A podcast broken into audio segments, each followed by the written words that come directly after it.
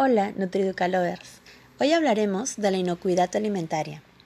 La FAO y la OMS definen a la inocuidad alimentaria como la garantía de que estos alimentos no causarán daño alguno a los consumidores si es que se preparan o ingieren según el uso para el que estén destinados.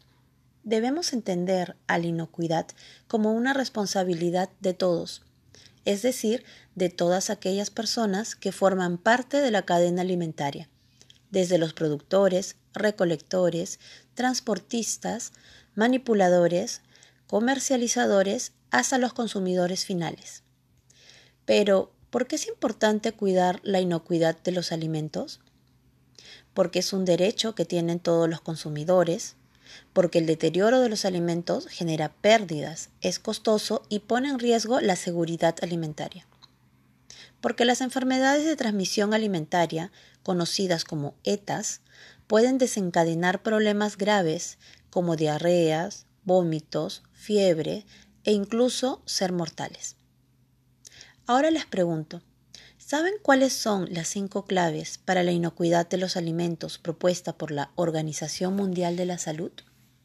Pues bien, la primera clave es mantener la limpieza para evitar la contaminación. 2. Usar agua y materias seguras. 3. Separar los alimentos crudos de los cocidos, para que no ocurra la contaminación cruzada. 4. Realizar una cocción completa de los alimentos. Esto ocurre cuando se alcanza los 70 grados, para que así estén libres de microorganismos.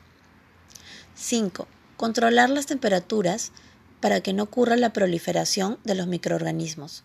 En el caso de alimentos congelados, la temperatura debe ser menor a 5 grados centígrados y la temperatura de cocción debe encontrarse superior a 60 grados centígrados.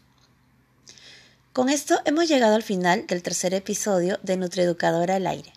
Los espero el próximo domingo y recuerden compartir la información con todos sus familiares y amigos, porque esto es Nutrieducadora, educación alimentaria para todos. Thank you.